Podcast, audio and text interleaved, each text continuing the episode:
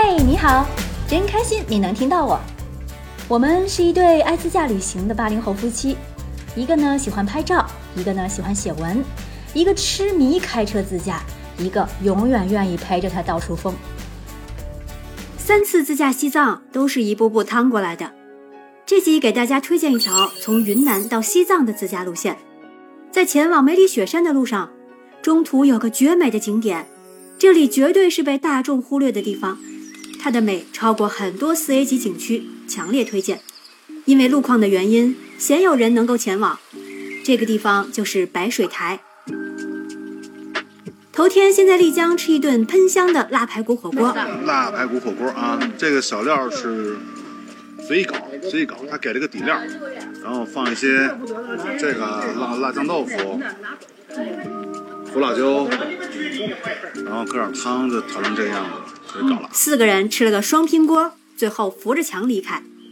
继续往前开，路过普达措，秉承一贯不去大众景点的习惯，头也不回的离开了。因为接下来迎接我的将是另一片人烟稀少的仙境。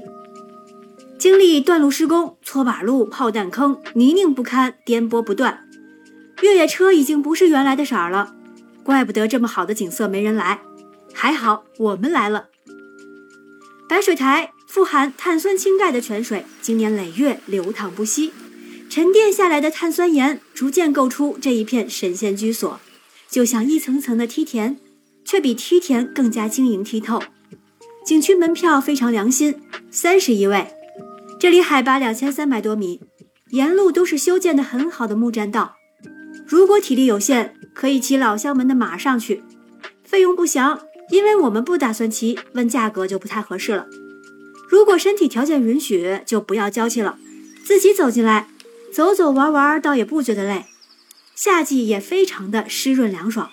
但是要注意，靠近钙化池的小路非常窄，是用一块块的石头铺垫的，每次只能通过一人。拍照取景更是难上加难，所以尽量选择淡季。导航直接搜索白水台景区，开放时间早七到晚五，距香格里拉市中心不到五十公里。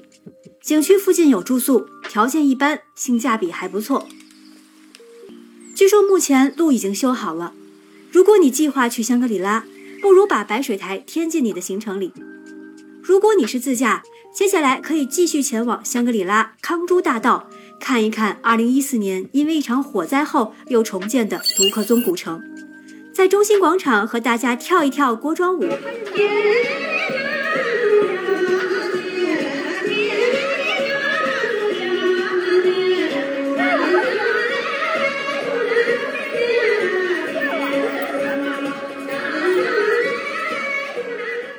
去曾经世界上最大的转经筒下转几圈，为家人和朋友祈福。哎哎哎然后到云南最大的藏传佛教寺院松赞林寺，了解藏传佛教的文化精华。接下来继续前往德钦梅里雪山。